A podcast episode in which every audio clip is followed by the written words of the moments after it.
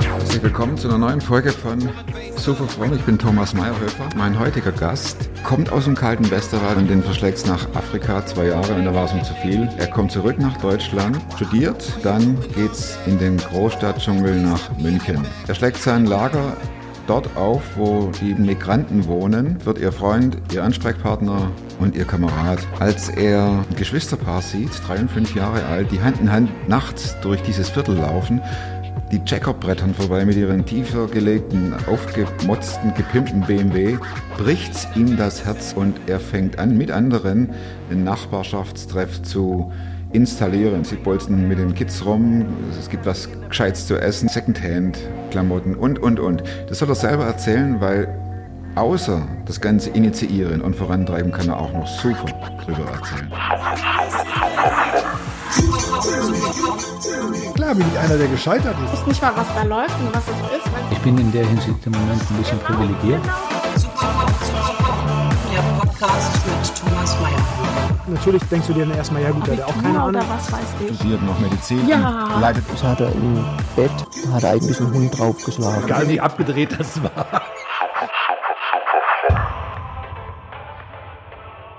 Du bist, wie kann man sagen, Sozialarbeiter oder?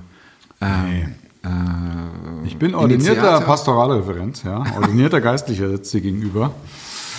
Ja, lege ich auch ganz viel Wert drauf. Ich habe jetzt keine Ganz, Krawatte und ganz nix viel Wert lege ich auch noch drauf. keine Nee, Ehrfurcht. Sozialarbeiter bin ich, also vom Beruf nicht, äh, von, von dem, was ich tue, schon, ja. Ein ähm, sozial engagierter Theologe oder ein theologisch engagierter Sozialarbeiter oder kannst du aussuchen. Wie kommt man da dazu? Ich habe in Bayern Zivildienst gemacht, Ach ich habe bei Wort des okay. Lebens Zivildienst gemacht, aber ich habe nicht aktiv hier gesucht. Das war, ich empfinde das als Geschenk Gottes oder dass Gott einfach gesagt hat, hey, ich tue dir was Gutes, du darfst da leben und arbeiten, Ich tue dir was wohlfühlst. Gutes, weil ich Ja. weiß, was alles auf dich zukommt, aber du Oder bist, so, ja. du bist zumindest in München, oder? Ich habe das wirklich als Geschenk äh, begriffen Mhm. und äh, an einem Ort zu leben, wo ich mich wohlfühle, wo es schön ist. Ne? Bist du schon am Aufnehmen oder? Ist selbstverständlich. Ja, natürlich. Ja, klar. Ja, wunderbar. Also, ähm, Genau, so bin ich nach München gekommen und seit Juni 99 wohne ich hier. Also jetzt äh, in ein paar Wochen eigentlich 20 Jahre München. ach, Genau. du sprichst noch gar nicht bayerisch. Ja, ich kann noch bayerisch reden, wenn es magst, aber Nein, ich glaube, magst. es magst nicht, gell? Ja. Doch, ich, ich, ich, ich liebe es, aber ich weiß von äh, dem einen oder anderen Zuhörer, dass er Schwierigkeiten hat. Ja. Selbst mit meinem äh, Honoratoren-Schwäbisch ist es nicht immer einfach, äh, den richtigen äh, Dialekt Ja. Auszublenden, für den Dialekt. Also da bist du hierher gekommen vor fast 20 Jahren Vor fast 20 Jahren für Kinder- und Jugendarbeit angestellt in Großhadern. in einer in einer Gemeinde, die es schon lange gibt, äh, haben uns gesagt, wir suchen jemanden für Kinder- und Jugendarbeit. Ich bin aber nicht einfach dahin gegangen, sondern ich habe ihnen gesagt, äh, also okay, wenn ihr jemand äh, sucht, äh, ich bin der Falsche, wenn ihr nur eure eigenen Kinder und Jugendliche unterhalten wollt als Gemeinde, Kinder, Jugendliche. Ich möchte gerne missionarische Kinder- und Jugendarbeit machen. Das ist das, was mir auf dem Herzen liegt. Was heißt das missionarische Kinder- und Jugendarbeit? Ja, raus in die Gesellschaft, raus dahin, wo die Leute sind. Nicht im Gemeindehaus hocken und äh, nur die eigenen Kinder bespaßen, sondern wirklich ähm, rausgehen, in die Gesellschaft gehen. Und ähm, ich glaube, mein, mein, mein Gedanke in die Richtung ist, äh, ich bin selber, war als Kind Außenseiter. Also ich komme vom ganz kleinen Dorf und meine Eltern waren in der evangelischen Kirche damals. War so eine ganz kleine Dorfkirche, da gab es aber nur alle zwei Wochen Gottesdienst. Dann sind sie 14-tägig in den Nachbarort in eine Freikirche gegangen. Und irgendwann haben sie gesagt, jetzt ist Schluss mit dem Hin und Her, jetzt müssen wir uns mal entscheiden und sind dann eben aus der Kirche ausgetreten und in die Freikirche gegangen. War ich sechs Jahre alt, ungefähr, ich weiß nicht mehr ganz genau, und wurde dann von einem Nachbarsjungen als christliches Schwein beschimpft. Das war natürlich von den Eltern angetriggert, der war auch noch zu klein, um das selber irgendwie zu begreifen. Ja, natürlich, aber du warst ja eben Es war in einem kleinen Dorf, meine Eltern sind aus der Kirche ausgetreten, war das ein, war das ein Riesending. Und deswegen war ich so in einem Außenseiterstatus. Bin dann halt, meine ganze Freizeit habe ich quasi im Nachbarort verbracht, ähm, dort gut integriert. Und ja, irgendwie, weiß ich nicht, ob da ein bisschen das Herz herkommt, auch für Kinder, für Jugendliche, die so am Rand stehen oder ähm, habe da auch in dem Ort dann noch öfter was mit, mit den Kindern, mit den Jugendlichen gemacht, habe so Hockeyturniere, also so Inline-Hockeyturniere veranstaltet oder einfach gespielt. Habe wahrscheinlich was von meiner Mutter geerbt, die ist auch so drauf, dass sie einfach sich um Leute kümmert. Und äh, das war mir wichtig, einfach jetzt nicht in so eine Gemeinde zu gehen. Also ich bin ja auch Ja, vor der Bibelschule war ich ja in Afrika zwei Jahre. Bildung, also Zwei, habe zwei Jahre Afrika, was macht man da? ähm, ich hab Rumreisen. meinen- Nee, ich habe meinen Beruf in der Mission eingesetzt. Also ich bin in meinem ersten Beruf Elektroniker, habe Realschule gemacht, dann Elektroniker gelernt bei Philips, eine Ausbildung gemacht, dann in meinem Beruf gearbeitet, hat mir auch sehr viel Spaß gemacht. Also ich hatte das Privileg, äh, in meinem Leben zweimal mein Hobby zum Beruf zu machen. Das ist wirklich, ich empfinde das als Privileg. Ja. Also Elektronik war immer schon so ein Hobby und äh, Mathe war das einzige Fach, für das ich nicht lernen musste. Sonst war ich ein ganz normaler Schüler. Mathe ist mir zugeflogen, ähm, habe Elektroniker gelernt, aber dann in der Firma, wo ich dann gearbeitet habe, in so einer Computerfirma, hat mir wahnsinnig Spaß gemacht. Aber ich habe gemerkt, das füllt mich nicht aus. Das ist nicht das, was ich mein Leben lang machen soll. Und dann ist mir eine Missionsgesellschaft über den Weg gelaufen, die jemand gesucht hat, der mit seinem Beruf quasi für eine begrenzte Zeit ins Ausland geht. Ah, okay. Und so bin ich dann eben mit Diguna heißt die Missionsgesellschaft, äh, die gute Nachricht für Afrika, Abkürzung, Igona. Okay. Ja. Abkürzung dafür, bin ich dann nach Kenia gegangen für zwei Jahre. Mit nicht synchronisiertem Getriebe bin ich da mit 15 äh, Pastoren hinten drauf, irgendwo in den Busch äh, gedonnert, äh, teilweise zu Völkern, die noch leben wie vor 1000 Jahren. Zum Beispiel bei den Pokot waren wir im Norden von Kenia. Die laufen wirklich noch mit Lendenschutz durch die Gegend, haben mehrere Frauen und hüten ihre Ziegen und wohnen in Lehmhütten. Und da haben wir da evangelisiert. Und jetzt kommt der große Bogen, weil München. Gut, Moment, ich habe gestern in der Straßenbahn Mhm. auch zwei Typen gesehen, die hatten auch nur einen Lendenschutz an. Ja, äh, ich glaube, ich weiß, wen du meinst. Das sind so zwei Spezialisten, die immer hier durch München laufen. Vielleicht, so in ganz Also es- kurzen es- Hosen, manchmal ja? oben ohne. Ja, genau. Die sind stadtbekannt, die laufen immer rum. Ja, ja. Ich stieg aus der N17 aus Ja, und dann. Ne, Aber sagen wir mal, es ist nicht das Normale hier in unserer Stadt, ja. Ja, ich wollte auch nur den Bogen schließen. Wie, äh, ähm, genau. Ja, kann ich Bogen dir machen. sagen, wie der Bogen war. Ich bin quasi nach Afrika gegangen, weil ich dachte, ähm, ich gehöre in die Mission. Mhm. Hab dann gemerkt, Mission ja, Afrika nein. Also ich bin zu deutsch für Afrika. Ja, von meiner Persönlichkeit einfach von meinen, ich bin, habe in der Industrie gelernt. Wenn ich zwei Minuten zu spät kam, habe ich einen Anschiss meines Lebens kassiert. Und in Afrika, äh, die Kultur ist einfach komplett anders. Und so bin ich dann nach Deutschland gegangen und gesagt, okay, ich werde Missionar in meinem eigenen Land äh, und speziell Kinder, Jugendliche, benachteiligte Kinder und Jugendliche, die zu unterstützen und denen wirklich die frohe Botschaft weiterzugeben. Das ist das, was mich begeistert. Und was ist jetzt dein Job? Also du, du bist als äh, Jugend Das hat sich stark Warts verändert. Jugendmann eingestiegen in dieser Gemeinde und dann? Ich habe zehn Jahre ungefähr äh, Kinder- und Jugendarbeit gemacht. Und zwei Dinge waren mir wichtig von Anfang an. Ähm, einmal die Zusammenarbeit mit anderen Gemeinden, also die Allianzarbeit oder einfach dieses über den Tellerrand rausschauen. Und auch zu schauen, was gibt es sonst noch von der Stadt äh, München zum Beispiel, die ganzen sozialen Angebote. Was gibt es in unserem Stadtteil? Mit wem können wir uns vernetzen? Wo kann ich Kontakt aufnehmen? Da bin ich gleich in so ein Jugendzentrum marschiert vom Kreis Jugendring, habe mich da vorgestellt und die Leiterin, die das heute noch leitet, äh, die war sehr nett, die ist sehr nett, die hat mich gleich eingeladen in so einen Facharbeitskreis, den die Stadt München anbietet, in allen Stadtteilen. Und das war so der Türöffner eigentlich für das, was ich heute mache. Es hat sich so entwickelt eben, dass dort immer das Thema Ludelstraße, Kleinhadern war Thema und irgendwann habe ich gesagt, jetzt lass uns mal aufhören zu jammern, lass uns mal was tun.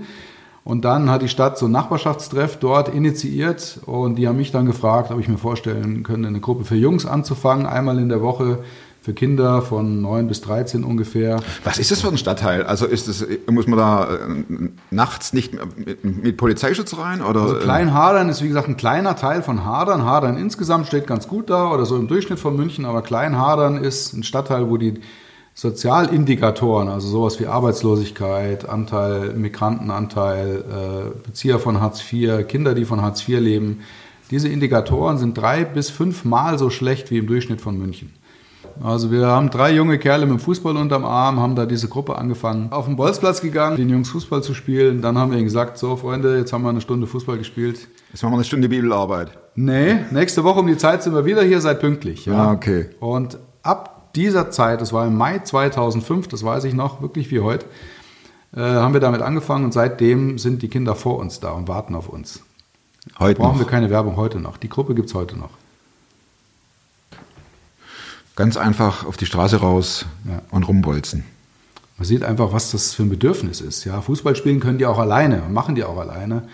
Ich denke, das Bedürfnis und das, warum diese Jungs da jede Woche seitdem dort sind, ist einfach, erwachsene Menschen nehmen sich Zeit für sie, machen mit ihnen was, was ihnen Spaß macht, Fußball spielen, hinterher Pizza essen, Ihr fangt, ihr fängt an mit Fußball, äh, Hausaufgabenhilfe. äh, Kinder fördern, also das ist so, wenn man diesen Stadtteil kennt, wenn man sich die Zahlen anschaut, dann weiß man, es gibt da viele Kinder, die nicht ausreichend gefördert werden von zu Hause. Entweder sind die eigenen Eltern oder Elternteil mit sich selbst schon komplett überfordert und können den Kindern nicht wirklich viel weitergeben in der Richtung, oder es sind Familien, die sind sehr bemüht, aber haben eigene Grenzen durch Sprache und eigene Bildung. Und wie reagieren die Eltern darauf, wenn, oder wie tretet ihr mit den Eltern in Kontakt oder mit den Kindern? Wird das, geht das immer noch über Bolzplatz und so weiter? Oder, Das äh, geht viel über Mund-zu-Mund-Propaganda. Wir machen auch ein bisschen Werbung, aber ich glaube, die Werbung ist nicht das Entscheidende. Das Entscheidende, also die Werbung über Flyer, äh, Zeitungen, sowas machen wir natürlich alles, Homepage, Facebook und tralala, aber das Wertvollste äh, ist die eins oder ist die Mund-zu-Mund-Propaganda. Und die Eltern nehmen das sehr, sehr gut auf und gerne auf. Ist ja auch so, also in unserem Viertel sind 70 Prozent der Menschen einen Migrationshintergrund. Und die Menschen, die zu uns kommen, 85 bis 90 Prozent. Ja, das heißt, und davon ist ungefähr die Hälfte Muslime. Das ist auch nochmal, die, ungefähr die Hälfte der Menschen, mit denen wir arbeiten, sind Muslime. Und äh, sie wissen ganz genau, dass wir, eine, dass wir Christen sind. Ja, der Nachbarschaftstreff, na klar, ist natürlich ein städtisch geförderter Nachbarschaftstreff. Die Kirche ist der Träger. Wir machen in dem Sinne dort keine kirchliche Arbeit. Wir evangelisieren sowieso keine Kinder direkt in unserer Arbeit. Das heißt, evangelisieren direkt. Also wir, wir machen kein, Du hast keine Traktate ausliegen, Nein. Äh, wo drauf steht, hopp oder top. Wir, genau, richtig. Das machen wir mit Kindern nicht. Wir, wenn dann äh, versuchen wir Kontakt zu den Eltern bekommen und mit den Eltern oder mit Erwachsenen, mit Jugendlichen, älteren Jugendlichen können wir über unseren Glauben offen direkt reden. Mit Kindern machen wir das nicht. Kann aber sein, dass so Eltern sagen, meine Kinder kommen da nicht her. Natürlich, das wird auch so sein. Und naturgemäß kann ich die nicht zählen, die nicht kommen. Ähm, aber es wird definitiv sein. Strengere muslimische Familien werden sicherlich auch sagen, mein Kind geht nicht in eine Einrichtung, die von Christen geführt wird. Gibt es dann auch offen ausgetragene Konflikte? Dass bei euch mal Farbschmierereien sind oder. Nein, nein. Also das heißt, ihr kommt, ihr habt einen sehr guten Ruf dort. Wir haben einen sehr guten Ruf und sehr, sehr großes Vertrauen. Also das ist wirklich äh, extrem. Ist gewachsen über die Jahre. Und ihr wohnt mit eurer Familie mitten im Zentrum. Wir wohnen auf der anderen Straßenseite von unserem Nachbarschaftstreff. Ich kann von meinem Schreibtischstuhl unsere Haustür sehen. Wie gut, wie packst du eine solche Anforderung? Und auch, du bist ja auch Schicksalen, du kriegst ja auch Ja. Schicksalsschläge Ja, mit. Also nicht nur, extrem. Das wird immer extremer. Dieses Jahr, letztes und dieses Jahr war ganz extrem oder ist ganz extrem. Es wird immer mehr. kannst du was davon berichten, ohne jetzt jemanden natürlich. zu misskreditieren? Oder? Natürlich. Also zum Beispiel eine Familie kommt aus dem Nordirak, sind Jesiden, sind schon länger in Deutschland und ähm, die betreuen wir schon seit boah, 12, 13 Jahren. Die Kinder vor allem. Das war mein erster Eindruck, als ich in die Ludelstraße kam. Ein Geschwisterpärchen, zwei Jungs, ungefähr drei und fünf Jahre, die abends um zehn, halb elf Hand in Hand alleine durch die Straße liefen. Die Checker mit ihrem Dreier BMW brettern da lang, keine Eltern weit und breit, die zwei kleinen Kinder alleine. Das war so einer der Eindrücke. Und dann hat es dein Herz zerrissen, oder? Da hat es mein Herz zerrissen, ja, weil das einfach furchtbar ist, ja. Letztes Jahr zum Beispiel äh, ist ein 23-Jähriger an Krebs gestorben. Also den kannte ich seit 10, 12 Jahren. Der war bei uns in der Jungsgruppe. Ähm, kommt aus einer Sinti-Familie. Sechs Jungs. Die Mutter hat sechs Söhne von sechs verschiedenen Vätern. Der, mit dem sie jetzt zusammenlebt, ist kein Vater von allen, von keinem dieser Jungs. Aber das klingt fast wie die biblische Geschichte. Ne? Mit dem, mit dem du jetzt zusammen bist, ist Ja. nicht dein Mann. Ja, Ne? das ist eigentlich Standard bei uns, kann man sagen. Es ist eine vaterlose Gesellschaft. Also viele, viele, viele, viele Kinder wachsen ohne Vater auf. Und das ist schlimm. Das ist, äh, das ist wirklich schlimm. Auch der Junge, den haben wir, wie gesagt, der war sehr nett, sehr aufgeschlossen und der war toll. Der war regelmäßig in der Jungsgruppe beim Fußball, mit dem habe ich auch viel geredet. Dann haben wir uns ein bisschen aus den Augen verloren. Dann kam er ab und zu mal, kannst du mal eine Bewerbung schreiben. Er ist aber nie so richtig, hat nie so richtig die Füße auf den Boden gekriegt. Die Bewerbung wollte er mir schreiben, weil es das Jobcenter für unbedingt verlangt hat, aber so richtig hat man gemerkt, motiviert war er nicht. Ja, und dann irgendwann äh, hieß es, der liegt im Krankenhaus, der ist operiert worden, der hat Krebs und das ist allen Anschein nach unheilbar, der ist querschnittsgelähmt durch die Operation. Und ja, das war ein Riesenschock. Dann bin ich ins Krankenhaus gefahren. Und da in dieses Zimmer reinzugehen, ja, ich habe erstmal gar nichts gesagt, ich konnte nichts sagen. Ich habe auch gesagt, du, ich, ich kann dir jetzt einen vom Pferd erzählen, aber ich bin kein Typ für fromme Sprüche. Ich halte einfach mal die Klappe und bin da. Und ähm, ja, das hat sich dann, ja, irgendwann haben wir es geschafft, ins Gespräch zu kommen. Die Tage waren verschieden. Mal konnte man sich gut mit ihm unterhalten, mal war er total apathisch, hat nur Fernsehen geguckt, da habe ich halt mit ihm Fernsehen geguckt. Und ähm, habe versucht, mit ihm über meinen Glauben ins Gespräch zu kommen und ihm auch da einfach eine Hoffnung zu geben. Habe gemerkt, habe ihm eine Bibel dagelassen, die hat er auch höflich genommen, aber habe gemerkt, lesen ist nicht so sein Ding. Dann habe ich ihm irgendwann mal einen DVD-Player gekauft, habe ihn mit ins Krankenhaus gebracht und ein paar Filme mitgebracht, einfach so zur Unterhaltung. Aber auch den Jesus-Film mitgebracht und habe ihn gefragt, sollen wir uns den mal zusammen anschauen? Und dann, das habe gespürt, das will er wirklich. Ich wollte ihm auch nichts aufdrücken.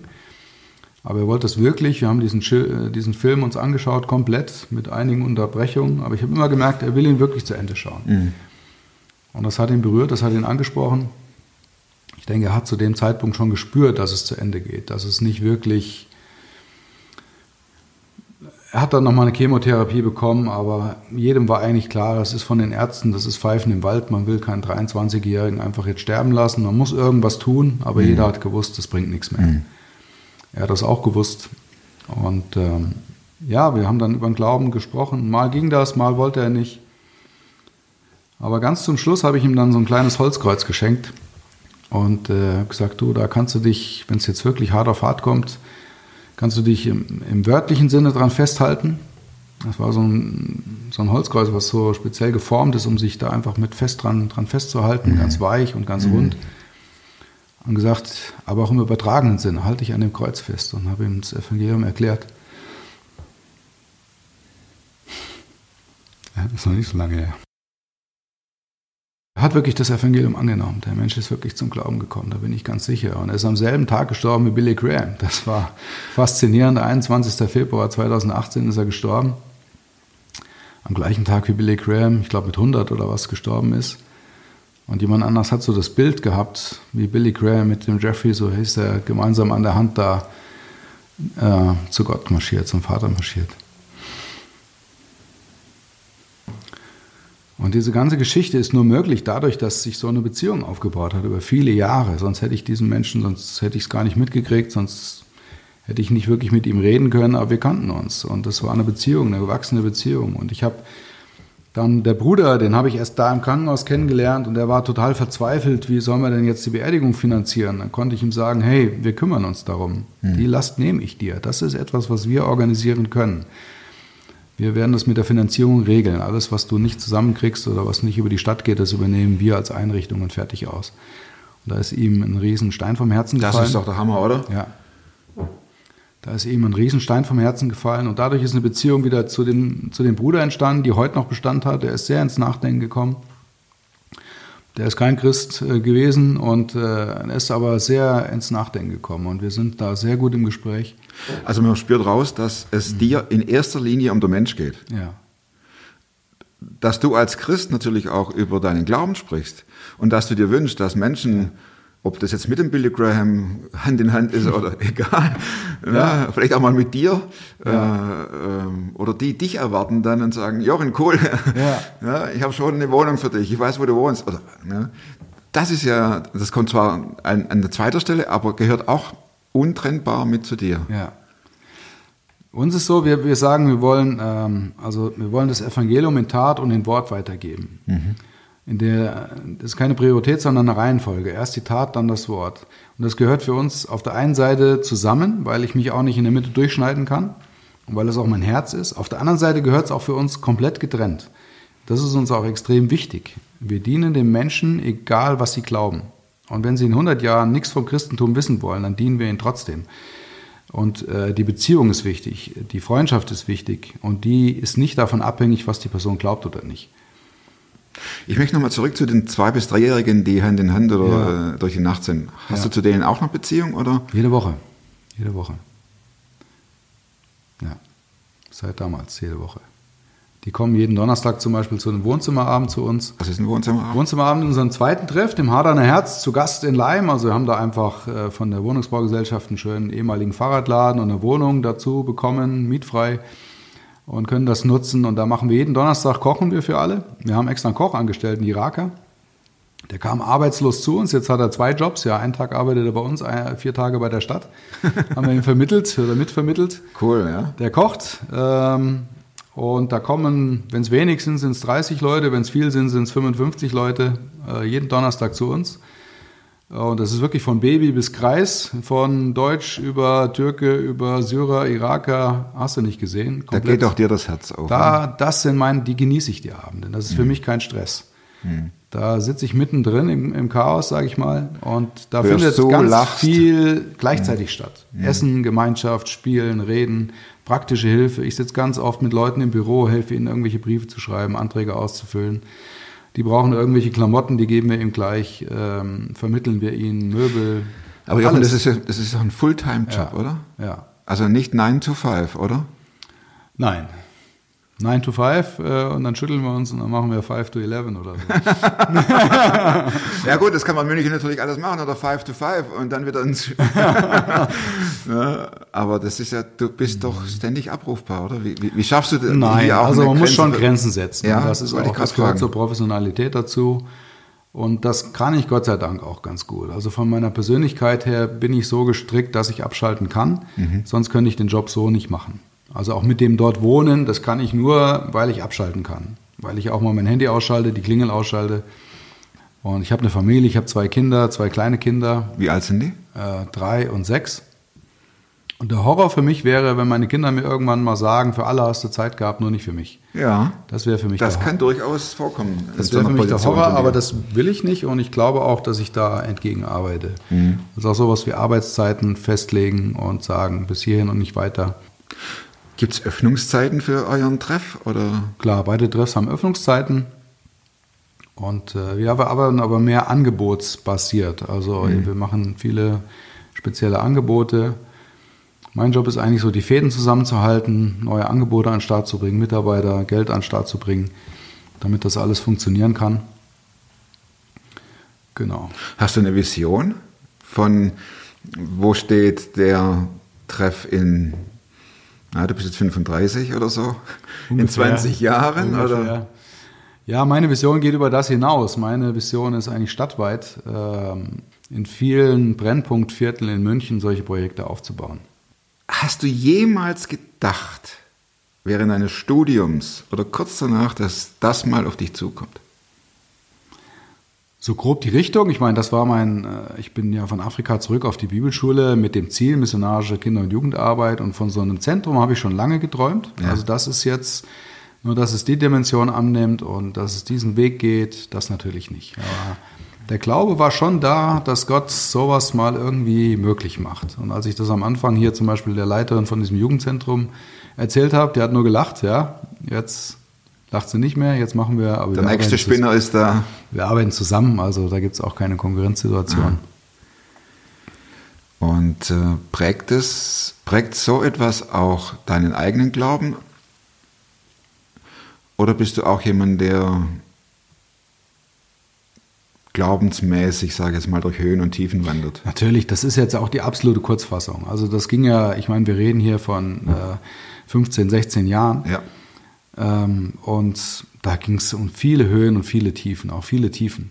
Also wirklich viele Tiefen. Also gab es auch Zeiten, wo du dachtest, es gab auch gut. Zeiten, was mache ich, äh, wo ich gedacht habe, was mache ich denn hier eigentlich? Ja. Geh doch wieder zurück in deinen alten Beruf, schraub an Computern rum, das kannst du ähm, weg von den Leuten, einfach weil man investiert teilweise wirklich in Menschen viele Jahre ähm, und dann kommen Rückschläge oder man wird noch beleidigt oder kriegt noch eine rein verbal. Ähm, das gibt's alles und das ist alles kein Honigschlecken. Und das ist jetzt hier die absolute Kurzfassung mit, es gab sehr viele Höhen und sehr viele Tiefen. Zweifel, ob ich da an der richtigen Stelle bin, ob ich das Richtige tue. Aber auch Enttäuschung. Viele Enttäuschungen, viele Enttäuschungen. Ja, die man da ja auch aushalten muss. Ne? ja.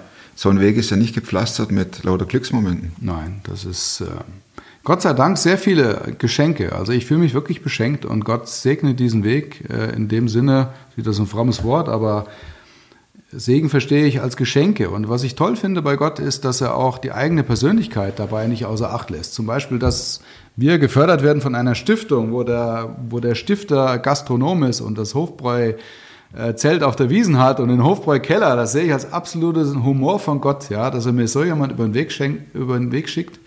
Das ist eine tolle Zusammenarbeit und es macht richtig Spaß. Jetzt darf ich beruflich auf die Wiesen gehen, beruflich in den Hofbräukeller gehen.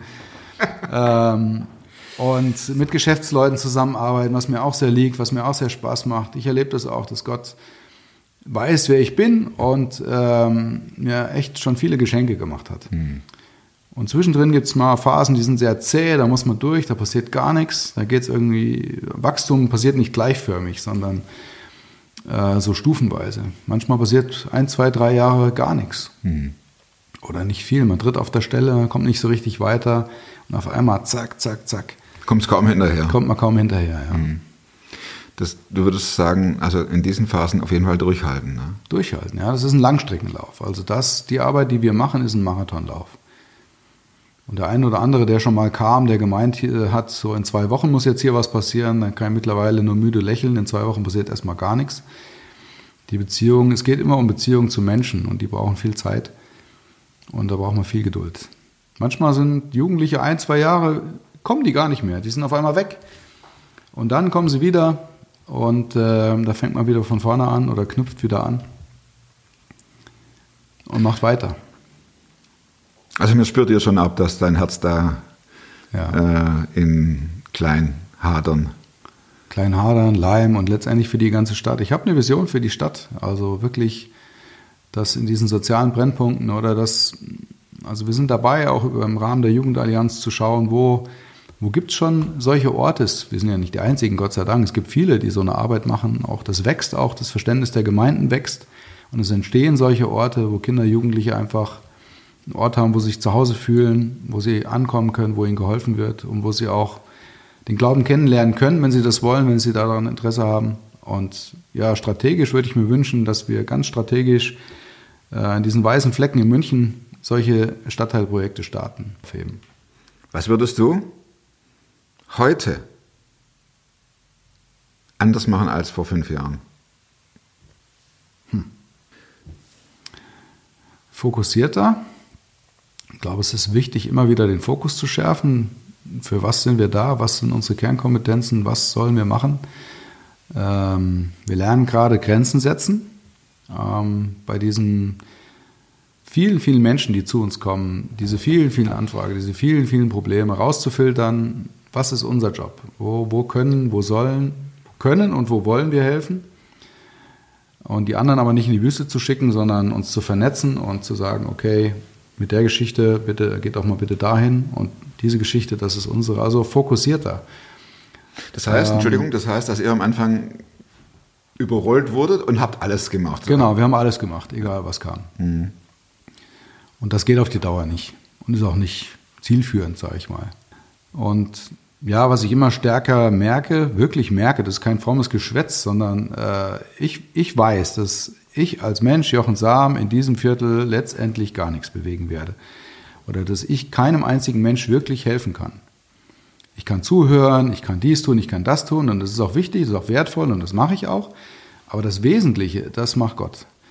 Das ist ein Zusammenspiel, das ist nicht entweder oder. Wir müssen das tun, wir sollen das tun, wir können das tun, was wir tun können als Menschen, aber immer in der Verbindung mit Gott, der das Eigentliche tut. Es kommen tief verletzte Menschen zu uns. Die haben schlimme Dinge erlebt. Gewalt, Missbrauch, Drogen, äh, völlig kaputte und verfahrene Familien. Und ich kann diese Menschen als Jochen Samen nicht heilen. Das steht außerhalb meiner Kompetenz. Aber ich kenne jemanden, der es kann. Und was ich anders machen würde, noch stärker mich zu fokussieren, noch stärker ähm, zu Gott zu rennen und zu sagen, du musst es machen. Ja, das ist, Das ist dein Job. das ist dein Job. Genau. Das kann ich nicht. Ja. Vorletzte Frage. Welches Buch hast du nicht nur einmal gelesen? Welches Buch habe ich nicht nur einmal gelesen? Also ich lese gerne die Bücher von der Arche, von Bernd Siegelko mit einem Co-Autor. Ähm, Tja, den Titel bringe ich gerade nicht zusammen, aber da geht es um solche Geschichten, so ähnlich wie wir, die wir erleben. Bernd Siegelko äh, ist der, der Gründer und Leiter der Arche Hier haben wir noch mit Doppel-G. mit Doppel-G. Hilf mir jetzt, unsere Kinder sind es wert. Papa Bernd, Archegründer Bernd Sickelko. Ein Leben für vergessene Kinder. Du bist sowas von raus. Echte Geschichten aus der Arche. Ah, sie ist noch anders. Deutschlands sexuelle Tragödie, Deutschlands vergessene Kinder, Hoffnungsgeschichten aus der Arche. Deutschlands vergessene Kinder, glaube ich. Ja, das kann ich mir vorstellen. Ja, Das, das würde zu dir pass- passen. ja, Ich zeige das Titelbild. ja. Ist es das? Das habe ich auf jeden Fall gelesen. Deutschlands Sehr vergessene Kinder. interessiert gelesen. Auch die Lüge vom sozialen Staat ist auch eines etwas neuer, vielleicht zwei, drei Jahre alt. Das fand ich auch sehr interessant. Auch ähm, ja, die, letztendlich die, die Schlussfolgerung äh, bei der ganzen sozialen Lage in Deutschland, die, wie sie sich entwickelt, können wir uns nicht darauf verlassen, dass der Staat es richtet, sondern es wird immer mehr die Herausforderung für die freien Träger und auch aus meiner Sicht eine Herausforderung für die Christen. Das ist auch mein Appell oder meine Arbeit, andere Gemeinden, andere Christen dazu zu motivieren, ähm, sich im selben Bereich einzusetzen. Und das betrifft ja nicht nur Kinder, sondern Natürlich. Ja, ne? Kinder, jugendliche Familien sind jetzt mal unser Schwerpunkt. Das nächste sind Senioren. Im Durchschnitt sind in München leben 5% von Grundsicherung, bei uns sind es 26%. Also 26% der Senioren können nicht von ihrer Rente leben und müssen ähm, Grundsicherung, das ist letztendlich Hartz IV für Rentner, beantragen. Das ist ein Riesending. Dem Thema nähern wir uns auch. Das, na klar haben wir das bis jetzt nicht gemacht, weil drei Häuser weiter war die Caritas mit einem Alten- und Servicezentrum. Äh, da mussten wir das jetzt nicht parallel machen, aber in dem neuen Zentrum werden wir da auch ähm, auf Drauf das, achten. drauf achten und auch was für die Senioren anbieten. Ich muss hier ein bisschen mit dem Vorhang tricksen, aber es kommt eben, wir kommen eh zur letzten Frage. jetzt. Plakat. Mittlerer Ring. Gibt's doch hier in München, oder? ja. Ähm, du hast die Chance, auf ein Plakat eine Message zu pinnen. Eine Woche lang. Keine Kosten. Welche Aussage würdest du aufs Plakat schreiben? Boah.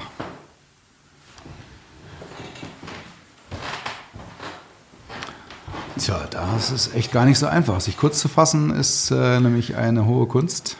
Ich muss dazu sagen, dass ich den Leuten normalerweise immer diese Frage vorab schicke. Genau die. Genau die. Ja. Okay. Also ja. du kannst jetzt hier einen raushauen.